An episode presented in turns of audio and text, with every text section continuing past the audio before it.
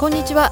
ポッドキャストノーマニア、えーシーズン13海を渡った野菜、えー今回第7回ということで、えー大航海時代のねお話とそこで多くの人が亡くなった解決病はい、話血が壊れる病と書いてうん。解決病ですね、はい、死神に取りつかれたってみんながビビってたうん。病です。ビタミン C 欠乏症ですね。はい。ね。はい。ちょっと詳しくは前回のエピソード聞いていただきたいなと思います。はい続き、キャベツが救ったっていう。そうですね。はい。はい。前回はねその解決病がいかに恐れられてたかっていう話をしました、はい、で今回はその解決病をようやく、うん。あのーまあ克服するっていう時代に入ってきます、そこをご紹介しますね。はい。はい、前回話したその解決病ですね。あのうん。船乗りたちはこの解決病患者を見て、うん。あの皮下出血してうん。で下血して死肉からも出血、うん。血尿も出てっていう、まあ、結構見た目的には非常に悲惨な状態になっている、ね。うん。この患者を見て、まあ、死神に取りつかれた船がぜ船全体がどんどん順番に死んでいくぞみたいな状態になってたわけですよね。で時代が下ると船乗りたちも経験値がだんだん上がってきます。はいはい。やっぱり解決病を、うん。まあ見て見ぬふりというか、うん。そのままスルーしてたわけではさすがにないんですよ。うん。うん。で新鮮な野菜や果物がはい。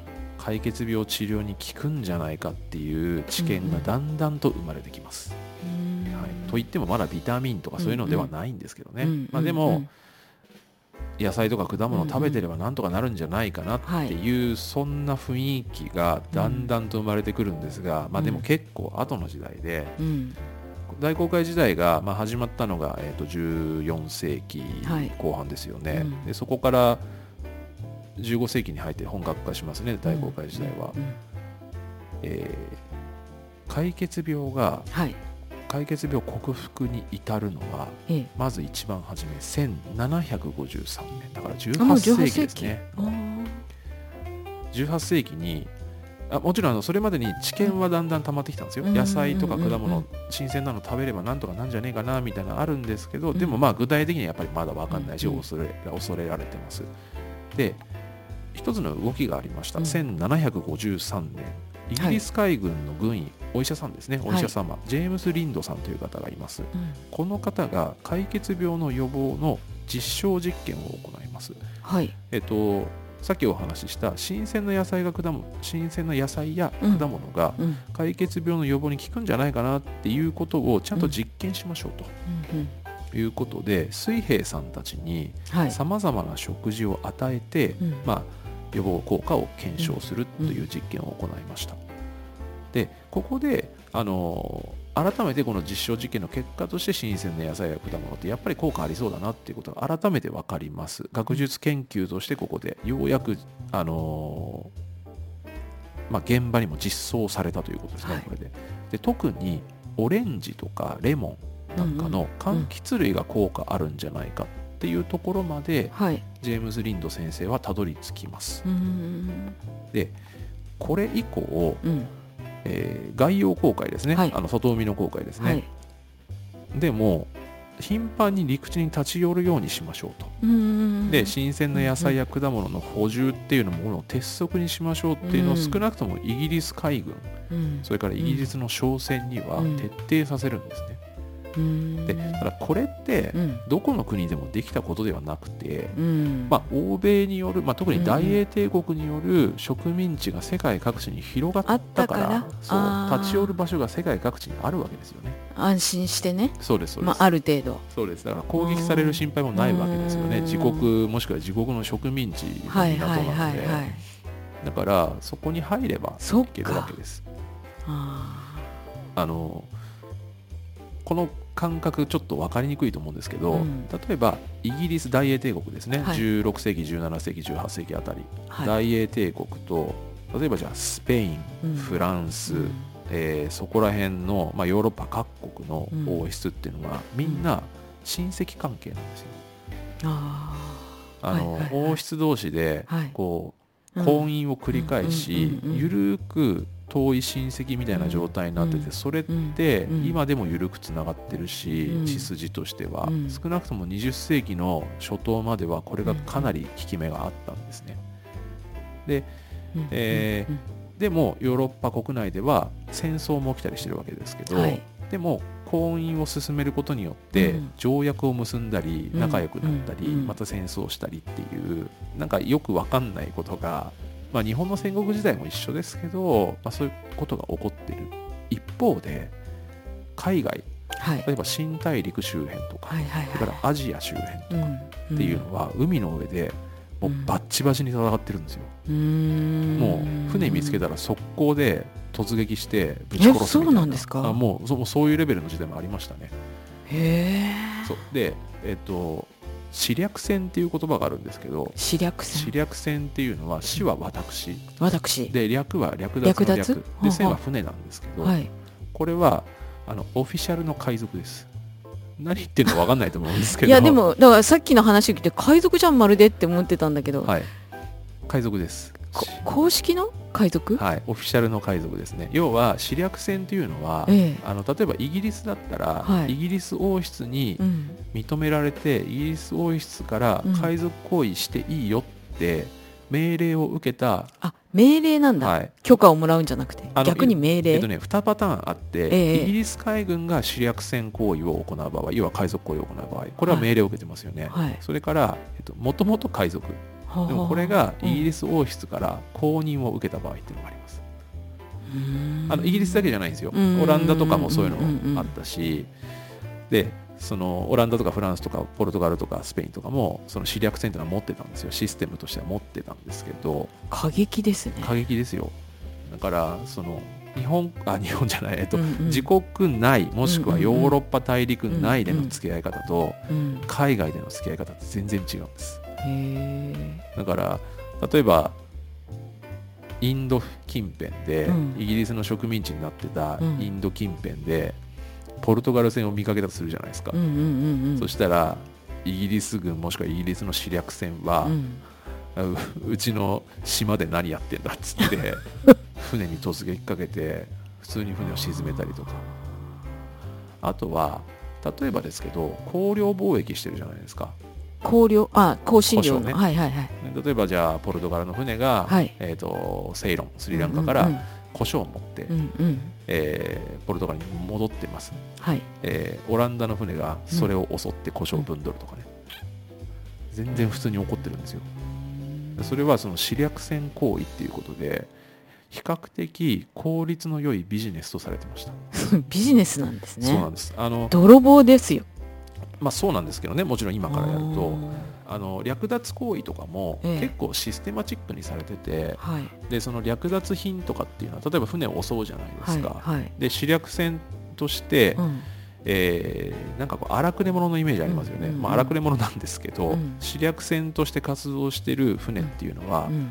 えー相手を襲いますよね。はい。で襲った船から、うん。例えば船員だったらそれを奴隷としてうん。ゲットしたり、うん。もしくは、えー財宝を積んでたら財宝をゲットしたりしますよね。うん。船を襲って、うん。でそれをちゃんと申請するんです。何を取ったっていう。どこに？国に？そうです。うん。まず船長に報告して船長が国、まあ、試略船だったら国に報告します。であの何と何を略奪しましたよっていうものがうん。ちゃんと記録として残されるんですよ。でそこに課税されて税金を納めるんですそういうもんなんですねこの時代は。この時代って18世紀？18世紀とかもそうでした。じゅ試略船は18世紀もまだあったんじゃないですか？ジェームズ・グックとかだって海賊行為してますから。あそうなんですか、はい、後でも出てきますけどねこの人は。だからあの教科書にうん。こんなの出てこないじゃないですか。出てこない出てこない。実態はこれですよ。出てこないしあの前回出てたあの、はい。大航海時代の終わりとされているウ、エストファリアうん、はい。あれの後にも起こ起きてたってことだよ起きてますねそれは。海賊自体はいますから普通に。うん。で海賊ってそのさっきも言ったようにあのパイレーツ・オブ・カリビアンみたいなうんうんうん荒くれ者のイメージありますけど、はいはい。もちろんああいうのだっていたでしょうし、うんうんあの歴史上それで名前残ってる人たちもいるんですけど、うん。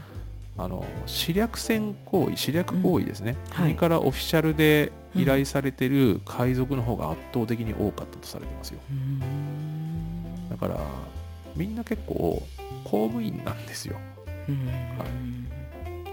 今では考えられない考えられないでですすね。ね考えられないですよ、へまあでも戦争行為だと考えれば、うん。今でも、まあ、ありえない話ではないいですよね、いいか悪いか別ですけどね、もちろん。だって黒海でねあのウクライナの小麦とかをロシアが奪うとかうん。だからそれもまあ試略戦とはちょっとニュアンスは違うけどでも、国からオフィシャルでって考えて、うん。他国の物品を奪うって考えたら、まあ似てるっちゃ似てますよね、うん。へえだからその試略戦っていう言葉が残ってるぐらいですからなるほどね。そうなんですよ。こういうのがあるんです。はい。はい。なので、うん。まあ、海賊って結構一言で言ってもね、うん。なんかあのドクロの旗持ってなんか人の船を襲うみたいなあんなイメージが先行しますけど、うん。それだけじゃないんですよね。うん。で略奪っていうのもその正当化する意図では全くなくうん。ただそのちゃんと申告して課税されるっていううん。そういうのもあるので、うん。意外とシステマチックにね行われてますよね、うん。ここら辺はね。でまああのそんな感じでうんうん。こう外洋航海に出ても、うん。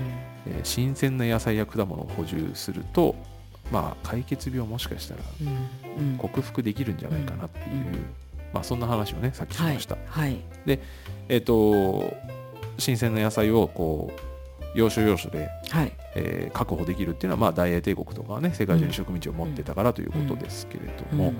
ただえっ、とまあ頻繁に野菜果物を補充しましょうねって言っても、うん。外洋に出たら本当の外洋に出たら、うんうんうんまあ無理じゃないですか。そうですね。長期間海の上じゃないですか。そうですね。大西洋とかうんうん太平洋とかうんうんうん。渡ろうとしたらやっぱ無理ですし、はいはい。あの当時やっぱ反戦なので、はい。あのどんだけ操舵技術がうまくても、うん。まあ思い通りいかないこともあるんですよ。うんうん。でそうですね。あの当時はその、まあ、風風任せっていうほどその風任せでもないんですけどでも今に比べたら風任せですよね船は、うん。うんだからいい風吹いたら先進みたいになるわけですよ、うん。うん。だからちょっともうちょっといけんじゃないかっつって結局外洋出ちゃってもう補充する場所ないみたいな。だからその補充にも限界があるんですよね。はいはいあの保存技術はまだまだねはい未発達の時代ですから、その長期間にわたって何ヶ月とかっていう期間にわたって、うん。その新鮮な野菜や果物不足っていう根本的な状態は変わらないわけなんで、うん。ここの解決策ってないわけですよ。はい。だからやっぱり解決病克服にはまだまだ、なんとなくそう、うん。なんとなく野菜果物新鮮なの食べてればなんとかなんじゃねえかなっていうなんとなくの知見は出てきたし、ジェームズ・リンド先生ねさっき言った人がうん実証実験もしたけど、うんじゃあ実際にそれやるにはどうしたらいいのかってことですよね。それがジェームズ・クックによって多少前に進むんです。うんうん1768年、はいジェームズ・クックさんですね。はいまあ、有名な方ですね。あのうん南太平洋探検うんをした人です。イギリスの方ですね。キャプテン・クックですね。うんうんこれは有名ですよね。有名ですね。キャプテン・クックね。この方はね。そうですよね。イギリスの人ですし、いい人のイメージありますけどね。いい人まあ、そうでもないと思いますよ。ね。うん。まあ、この時代の人はね。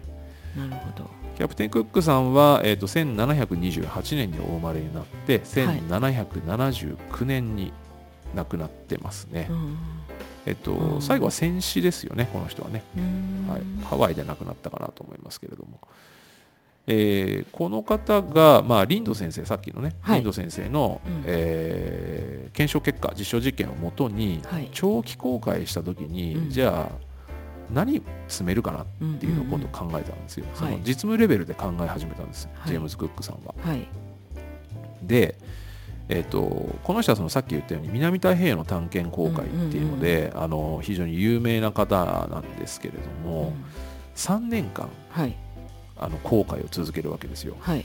で可能な限り新鮮な野菜や果物を補充しながらっていうことをね、んんはい。あのまあ、考えて何が詰めるかな、何が効率いいかな、うんうんうん。で何が一番長持ちするかなって考えた時にこの人がたどり着いたのがザワークラウトなんですよ。キャベツの酢漬け。なるほど、はい。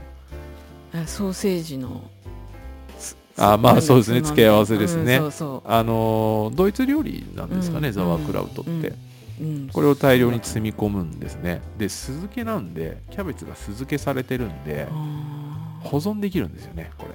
ーなるほどね、はい。解決病予防にもこれ大いに役立つんですよ保存も効くし。そうですそうです。キャベツ食べれる。だからここでキャベツがようやく人の命というかうん。船乗りたちの命を救うことになるんですね。なるんですけど、まあ、だからこの判断が非常に良かったんですよ。はいはい。あの解決病患者っていうのが一気に減るんですうんねこれで。うんなんですけどはい。このキャベツに含まれてるうん。ビタミン C がはい。解決病予防に役立つとは当時は分かってないんですまだ。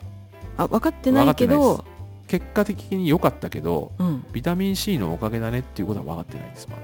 あ実はねクック船長もーえ。そのまあザワークラウドたくさん積み込んだんですよ。えうん。積み込んだんですけど、はい。あの同時に、うん。あの麦芽ジュースむ麦ですね、麦芽ジュースとあとロブっていうんですけどこれはい。僕もわからないんですけど、ロブっていうのは、うん。あの果汁果物の果汁をはい。煮詰めたものらしいんですね、ほー。んこういうもの煮詰める？煮詰めて一回煮詰めると多少保存期間はいはいはい長長持ちするじゃないですか。でロブっていうのがあるんですね。果汁を煮詰めたものとか麦芽ジュースとかも一緒にザワークラウドと一緒にはい。積み込んでたらしいんですね。で解決病予防にはこの麦芽ジュースやロブの方が役立ってんじゃないかなってまあ誤った認識をしてたらしいんですよ。あクック船長は？クック船長はね。そう。あだからザワークラウドのおかげだとはこの時点では分かってないんです。あの加熱するとビタミン C って壊れちゃうのでそうですよね。だからそのロブとかはもうダメなんです。ですよね、はい、美味しい美味しくないは別として、うんうんうん。あの少なくともロブは果汁を煮詰めたものっていうのは、はい。えー解決病予防には役に立ってないんです。けど、うんクック船長はさすがにここまでは分かってらっしゃらなかったみたいですね。まあでもそうあそうですね。うんいくつかの候補っていうか詰めるもので保存が効くものの中にザワークザラウトを入れていた、そうです。でザワークラウトは引き続き積み込んだらしいんですよ、うんうんだうん。からあのーザワークラウト持っていくのは継続したらしいんですけど、はいはい。最後までザワークラウトのおかげだとはキャベツのおかげだとは分かんなかったどこで分かったんですか？これはもう随分後の話です。ビタミンがあの発見されてからですから。あなるほどなるほど、なのでこの時点では分かんないんですけど結果的うん。にそのザワークラウトを積み込むっていうす酢漬けのキャベツを積み込むっていう判断をして、えーそれが後のうん船乗りたちにも引き継がれてったっていうそのスタート地点にはジェームズ・グック船長がいらっしゃるということですね。だから、まあ、気づかれてはいないんだけどキャベツが船乗りたちを、まあ、解決病という病から恐怖の死神から救ったのは事実なんですよね。ここの時点でようやくということになります。へえまあ、ちなみにクック船長ははい。あのオーストラリア大陸の東海岸に初めて到達した西洋人ですね、まあ、オーストラリア大陸を初めて発見した人。到達した人ですね。あとハワイにもはい。初めて到達した西洋人ですよね。であのご自身はハワイの住民との戦闘で戦死と、まあ、ちょっかい出したんで戦死されてますけどねなるほどね。はい。まあクック船長もねいろいろいろいろやらかしてる方ですから、はい。あのここでだからキャベツっていうのがね、うん。やっぱり非常にフューチャーされまあフューチャーされたのは後年なんですけど、うん。後の世から見ると、まあ、うん。野菜が非常に分かりやすく、うんうんうん。人々を死神の恐怖から救ったっていうことになりますよね。ほそのビタミン C を壊さないままはい。保存できて長期間ねはい。食べ続けることができるっていうのはザワークラウト。ねはい。ですよね。まあだからこれねあのー今までねこのシーズンっていうのはその野菜うんうんうん。の原産地みたいな話をねずっとしてきまして、その野菜がたどってきた各野菜の歴史みたいなのをね、お話をしてきましたけど、うんうん。最後はちょっとこのキャベツが人を救ったと。で救ったっていうのもその本当にあの恐怖のどん底に船乗りたちを陥れた死神に襲われた船乗りたちっていううんこの状態をキャベツが救ったよっていう話でねうん終わりましたけどね、うん。まあ、ジェームズ・クック船長のお手柄とうん。いうことですね、はい。ちなみにクック船長はねうん。あのハワイではい最後戦死するわなけじゃくないでか。ですすね。で、まあ、ハワイの人たちにとっては正直いい印象はないわけですよね。侵略者ですから。侵略者ですね。侵略者ですもんね。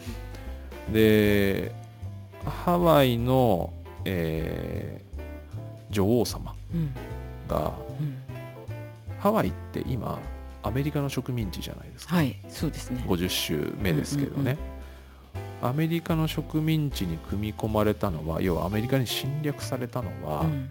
19世紀とかでしたかね確か、はあはでその時に当時のハワイの女王様お名前も忘れちゃいましたけど、あはい。侵略者として我々のあの植民地化を受け入れなさいって来たアメリカ人に対して当時のアメリカ、えーハワイの女王様がうん言われた一言っていうのが非常に痛快でうん。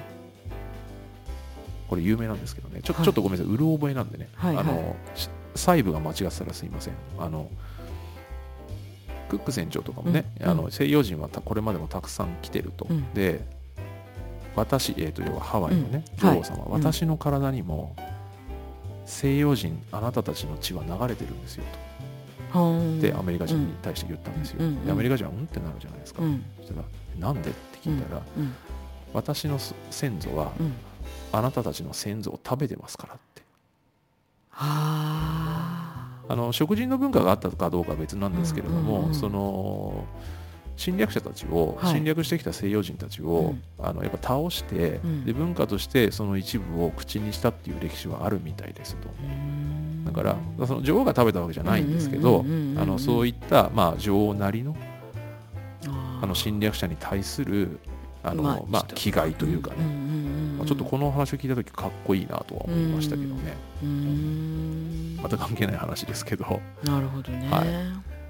まあ、そんなジェームズ・クック船長ですね、うそんなというか、うん。ジェームズ・クック船長もハワイに行ったということですから初めて到達してそこからまあ西洋の侵略がね始まったわけですけど、うん。そんなジェームズ・クック船長が見つけたまあ見つけたというかねクック船長分かってなかったけどキャベツの効果ということですね、というわけで、えーキャベツすごいですね。そうですね、まあ、ビタミン C ですから、うんうん。まあというわけでねあのシーズン13の海を渡った野菜がここではい、終了ということでね、うん、えー7回ですか？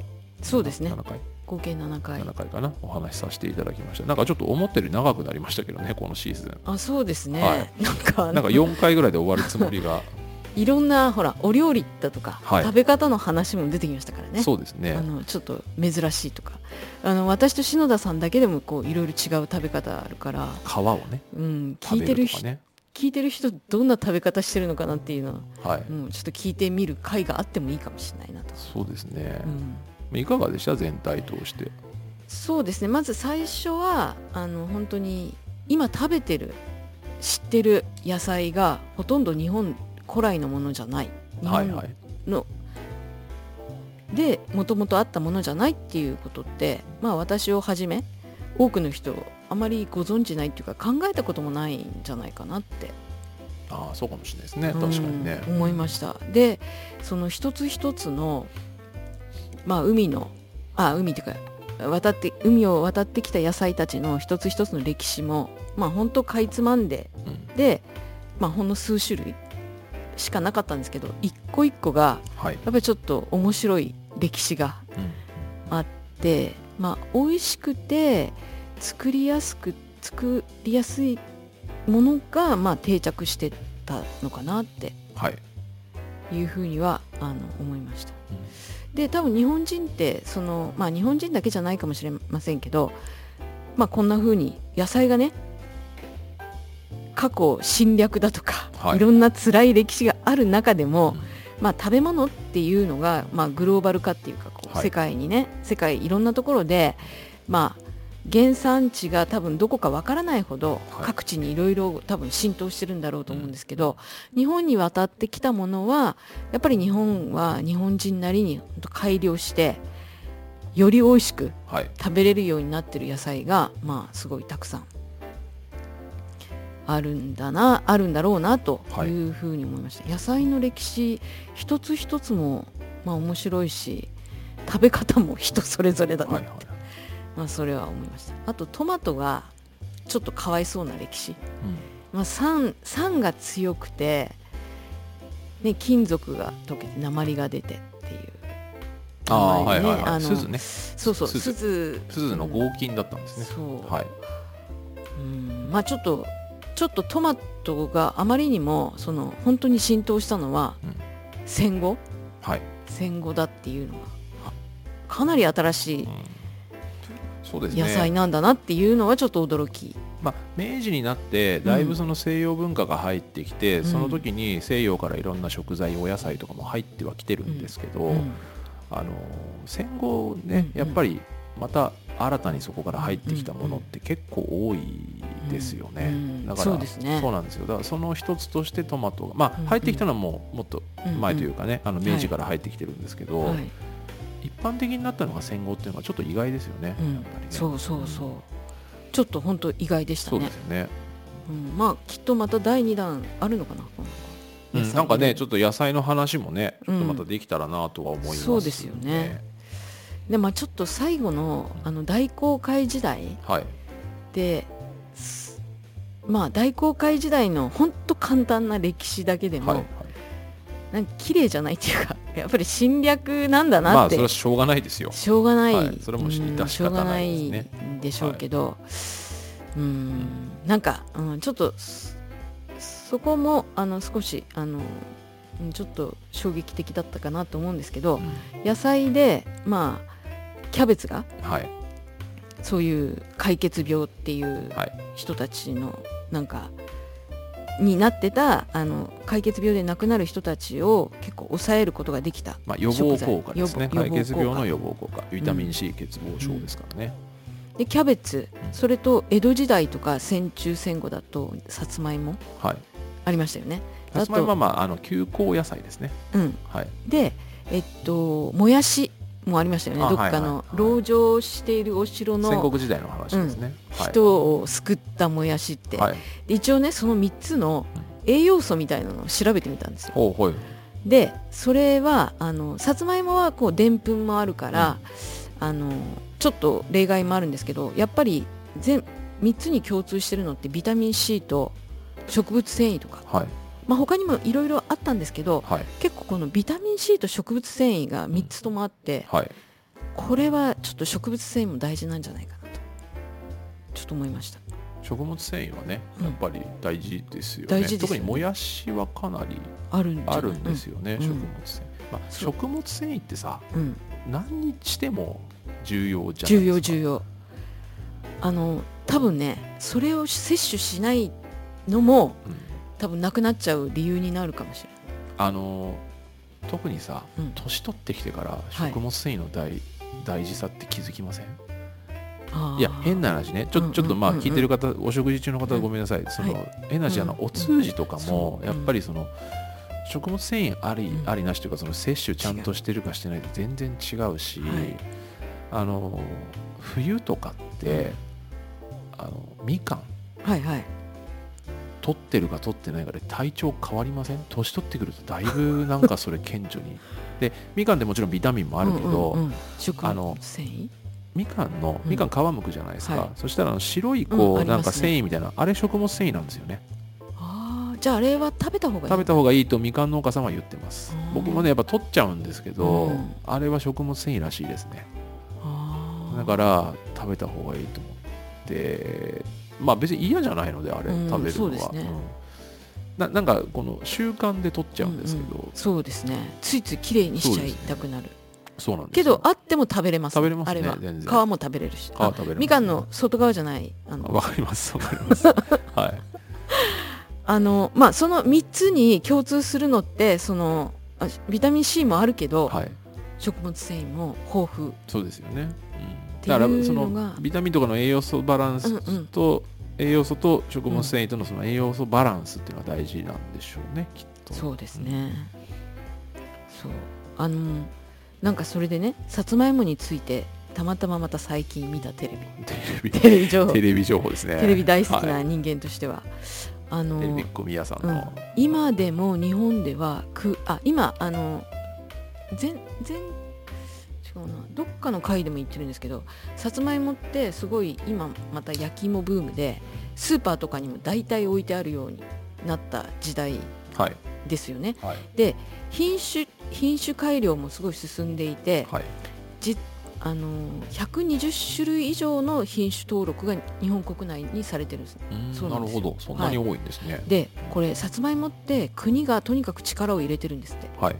でその理由があの、まあ、非常にいろんな環境どんな環境でも育つしなんかね昔なんかとにかく戦中戦後を救ったっていうわけでもないかもしれないんですけどあでもまあね、うん。あの本編でもお話ししましたけど休校野菜で戦時中はさつまいも作り奨励されてましたから、さつまいもは国国で支援してとにかく品種改良をずっとやり続けてるんですって。うんなるほど。であのなんか毎年ね1600種類の品種をこう育てるっていうかそういうのを続けてるらしいんですよ。今でも品種改良が繰り返し行われてると、はい。で100年以上前からなんかずっと研究続けてるんですって日本って国で。あの農産物は比較的さつまいもだけじゃなくて、あ。そういうのはしてますね。なるほどね。あのさつまいも以外でも、うん。お米でも、うんうんうんあと果実だといちごでもトマトでもまあいろいろやっててでえっと2つ主に理由があって、はい。まあ、1つは、えっと、その土地の独自の産物を作って、まあ、特産物として売り出そうっていうビジネス的な要素の部分ともう一つは、まあ、今宮さんもねちょっとおっしゃってましたけど、その休耕野菜的な、えっと、方向性で例えばあの土壌の質が良くなくても育つとかうんうんうんそうああの非常にこう育てやすい品種を作るっていうのは、あの食料安全保障の観点からも結構重要なんですよ。でその中でもでも宮さんさっきおっしゃったようにさつまいもはやっぱその育て育てやすいというかね、うんうん。あのまあ原産はねもちろんあの本編でもお話しした通りえっとどこだっけ？中南米。中南米。アンデス山脈でしたっけ？そうですね。えっとメキシコからグアテマラにかけてですね、原産地っていうのが有力なんですけどでもあの、えー薩摩、うん。うんうん。えー鹿児島県でうん。作るじゃないですか、うん。あそこって鹿児島って桜島が、まあ、バンバン噴火するじゃはないいですか、はいはい。うん。で土壌質が火山灰土なんですよ。はい。で結構アルカリに寄ってるんでいろん何でもかんでも作物をそのまま育てられるわけではないんです薩摩って。アルカリだとダメなんでしたっけ？えっとあのダメじゃない植物もあるんですけどただ土壌は基本的にはやっぱり中性が一番使いやすいのであのやっぱり上手に育てるというか、うん。あの効率よく育てるためには土壌改良が必要なんですけど、はい。例えば江戸時代とかって今のようなその土壌改良資材とかってそんなに豊富じゃないので、うん。知識はあってもできないってことがあるわけですよね。でそうするとそこで過酷な栽培環境の中でうん。何が育てやすいかってなるとやっぱりささつまいもが良かったとかそういう歴史はあるんですよ。なるほどね、はい。あそれでまあ多分いろんなものを国が支援してるんでしょうけど特にさつまいもってなんだっけな染色体遺伝情報が詰まった染色体っていうのがお米とかだと2種類ぐらいしかないらしいんですけどはい。さつまいもって6種類あるんですって。はい。だからその組み合わせを考えてなんか試したりとかするのにやっぱり時間も手間もはい。コストもかかるっていうようなことがあってなんか国がちょっとすごい力を入れてるみたいなそういうニュースがあったんですね。にまあそうですね。それは遺伝子番組み換えってこと？あの品種改良していくのに、うん。これとこれの染色体を組み合わせると甘くなるだとか皮が柔らかくなるとかなんか品種改良の範囲ななのかな、い遺伝子組み換えじゃなくて、はい。結構そこデリケートかもしれないですねそこはね、遺伝子組み換えってほらやっぱねまあ、いいか悪いか別としてさ、うん。遺伝子組み換えなのかどうかっていうのはみんな気にするじゃないですか、表示もされてるし表示義務もあるし、あれ。うん。うん。ちょっとねそこはもしかしたらデリケートなお話かもしれないですねうん。すごく。で茨城県はね。そう。でさいちょっとあのあ補足しておきますけど、そうその今のさつまいもが遺伝子組み換えがどうかっていう話じゃないですからねそれはね。そうです。ね。品種改良のあんまりちょっとこういそそこら辺の情報を投入してしまうと危ないかもしれないので、そうなんだ。はい。で、えっと、茨城県はい。耕作放棄地にになってる土地に、はい、さつまいもを作ると茨城県では補助金を出すと。こういう制度があってで5年間でなんか東京ドーム781個分のなんか栽培地域が広がったとかできたと本当かって思ったけど。あでもまあ茨城はねさつまいも一大産地ですし、あーでもそういうのもあったのかもしれませんね、であとそのまあこれもさつまいもに限らずですけど、うん。あのー各地で、うん。えっと特産物と指定しているような作物ってあるじゃないですか,、うんはい宮城だったらいちごとか高知の、えー西の方だったらじゃあみょうがとか、うん。でそれぞれの新規収納に対してはその補助金出してとかうんっていうのは、まあ、結構どこでもある話で、うん。ただその額とか比率とかはまたね地域とか私が聞いたのは耕作放棄地利用がこれで進んだみたいな。ああなるほどね。うん。耕作放棄地を使ったらってことなのか、そうそうそうそうあそういうお話でした。ちょっと鳥取県もね耕作放棄地多いんでこんな制度があったらいいななとか。るほどね。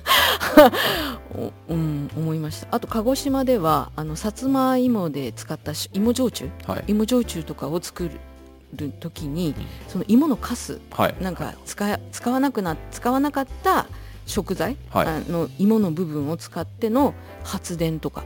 うん。そういうのが進んでいて、えっと、一般家庭のね2400件分が賄えるぐらいの発電量なんですって。へえそんな利用もあるんですね。そうそう。なんかまたちょっと。さつまいも。そうですね。さつまいもであわさつまいもだと思ってちょっとメモうん。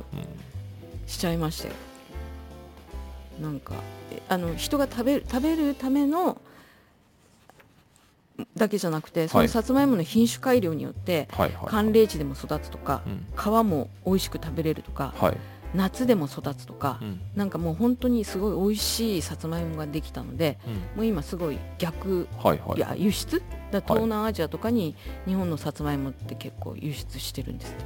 あのースイーツの原料としてね、うん。結構輸出してるっていうね話は聞きますよねもう美味しそうだったんですよそのテレビに出てた焼き芋ホクホクと食べてる人たちの。焼き芋屋さん増えましたしねスイーツとしての焼き芋屋さん本当増えましたし僕もツイッターのフォロワーさんで結構いますね焼き芋屋さんって、うんうんであの前もこれ本編のどっかで言いましたかねあの、はい。川越うんうんうんうんうんねうん。あそこも結構周りでやさつまいもたくさん作ってるんであのさつまいも屋さんというか焼き芋屋さんとか、うん。干し芋屋さんとか、うん。さつまいもスイーツの店とか結構たくさんありますよね今。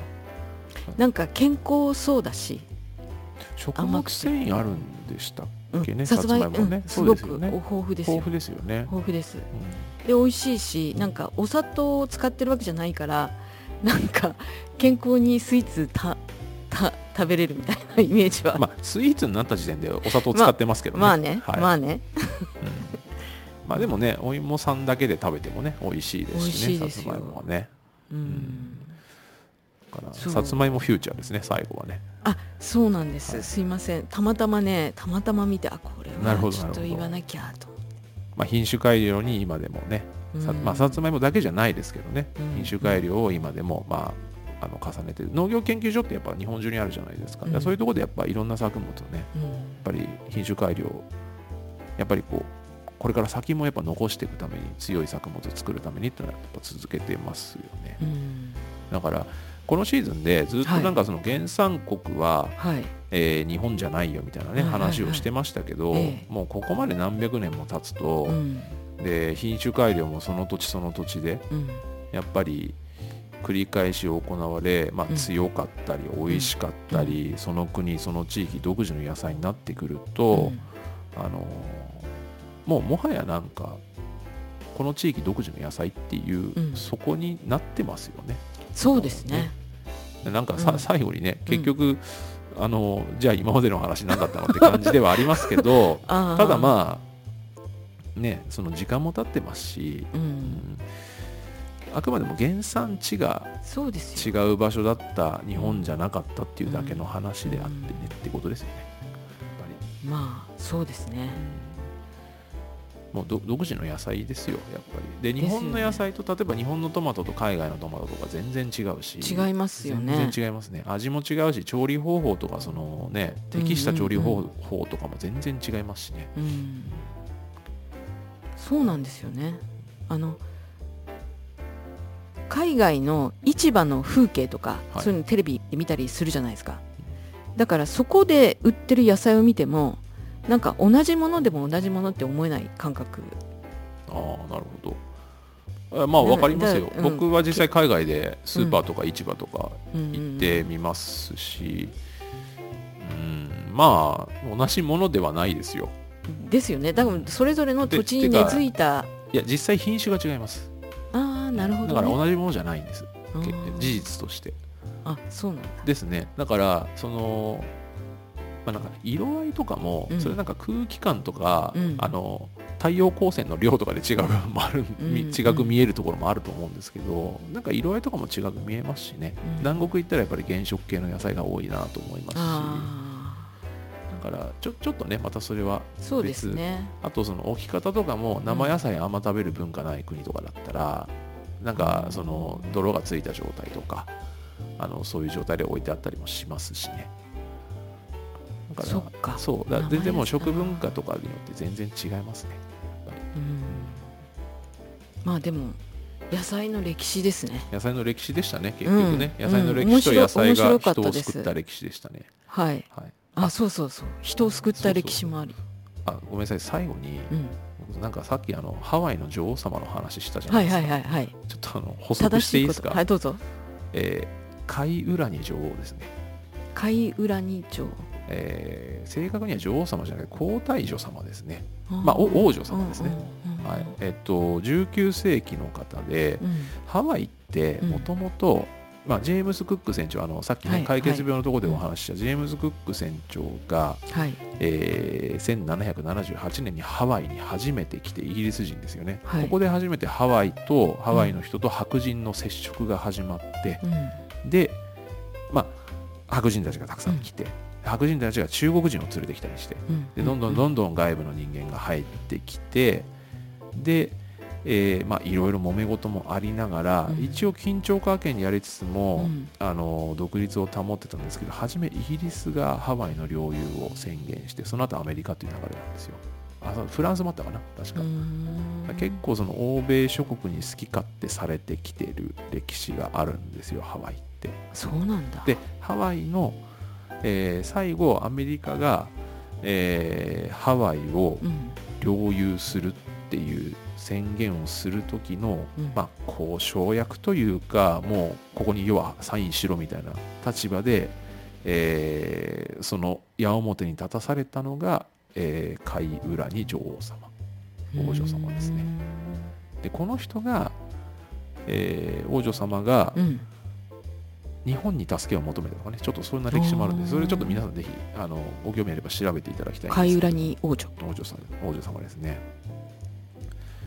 だからねこの人がかなり、まあ、頑張って若くして亡くなっちゃった方なんですけれども、でこの人がなんかあのアメリカの大統領かなんかに会った時にあの私たちの先祖もあなたたちの先祖食べてますからみたいなそんな話をしたっていうのがねあったかなとアメリカの大統領に会った時に？えっともうハワイを領有するってはいうタイミングでね、はいはい。植民地化される直前で、でもううん。もうもう逆らえないみたいなそういうタイミングですよね。だからまああの辛い歴史ですよ。こういうのそうですね、はい、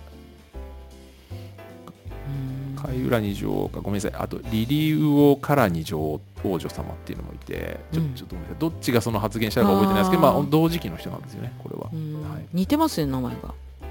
まリああの魚からに。そそういうふうに聞こえちゃうだけですよ。僕らの文化にない発音なるほのでね。どなるほど。はい、まあ船に乗ってる人たちの立場からすると長い長いっていうか広い広いはい。なもう全然たどり着かない太平洋の真ん中にはい。島を見つけたらはい。すっごい嬉しいだろうね、まあ嬉しいよりも侵略でしょうね。まあ侵略か。侵略ですよ。だって実際侵略してるわけですから。はい。もう侵略っていう目で行くそういう目的で行くんだもんね実際侵略をするために行ってますし、うんうん。あのキリスト教を広めてそのキリスト教化するイコール侵略っていうそれが正義だと思ってねやってる人たちですからね、まあ、そういう歴史とともに、まあ、そのうん行った先から野菜持って帰ってきたりとかね。うんこれなんだっつって芋持って帰ってきたりとかそういうことをしてるわけですね。なのでなんか最後はねこう侵略の歴史とか、ね。世界拡張の歴史イコール侵略の歴史みたいなところでね、うん。話がちょっと終始してしまいましたですね。はい、うんというわけで、まあうん。海を渡った野菜うん。野菜の歴史。はい。面白かったです。今回までですね、はい。これで終わりということでまはい。た次回は別のテーマでねお話できればと思いますんで。はい。はい。ありがとうございました。ありがとうございました。じゃああのみやさんがいろいろ台本をなくしちゃったみたいなんで、えー、と 今回もノーマニア聞いていただいてありがとうございました。ありがとうございました、えーまたねツイッターとかはい。でね、あの感想を聞かせていただければなと思いますし、えっともうこれ配信されてる頃にはもうだいぶ前の話になるんですけど、うん。今ノーマニアはえっとまあ、皆さん聞いていただいているのは Spotify と Apple それから Google ポッドキャストで聞いていただいている方多いと思うんですけどもうずいぶん前から、えー、と Amazon でも、うん。Amazon Music でも配信されておりますので、まあ、あのぜひねあのメジャープラットフォームすべてで配信されてますんでぜひぜひ、あのお近くのプラットフォームにアクセスしてノーマニア聞いていただければと思います。というわけでノーマニアでした。ありがとうございました。ありがとうございました